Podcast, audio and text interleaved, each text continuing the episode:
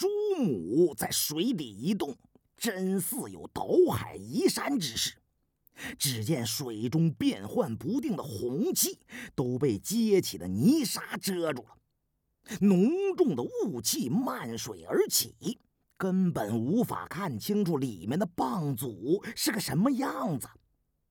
古猜仗着龙户的一身水下本领，以师妹引得朱母蠢蠢一动，张壳分甲，想要将那阴气深重的师妹吞将下去。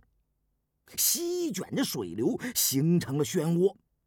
古才稍微慢了半步，竟被这阵旋涌给吸住了。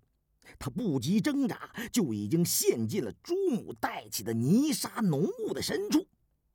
我瞪着眼看了个正着，心中一急，立即伸手摸出了潜水炸药，想要过去把古才给抢出来。眼下救人要紧呐！也顾不得能不能把棒祖引出深涧了。可正在这时，忽觉得面前水流冲击，古才也同时挣扎出翻涌的泥沙烟雾。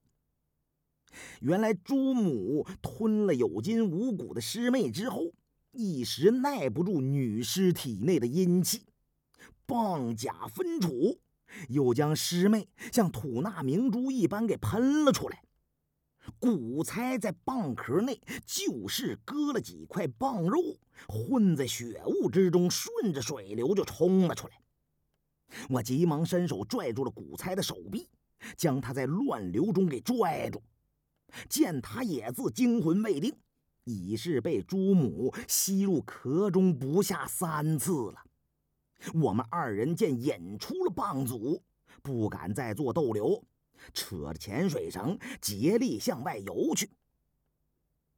蚌祖的轮廓隐约可见，虽然看的并不是真切，但凭着水中那股强烈的波动，已经足能感觉出它的体型庞大，移动缓慢，附在礁岩上蠕动而出，追逐着师妹散发出的阴气而动。从朱母海中爬了出来。但民在海中制朱梅引珠之事，原属寻常。普通的朱梅所用之材料，连鱼珠都没有，仅是选用罗棒喜欢的食物，混合些肉糜加以调配，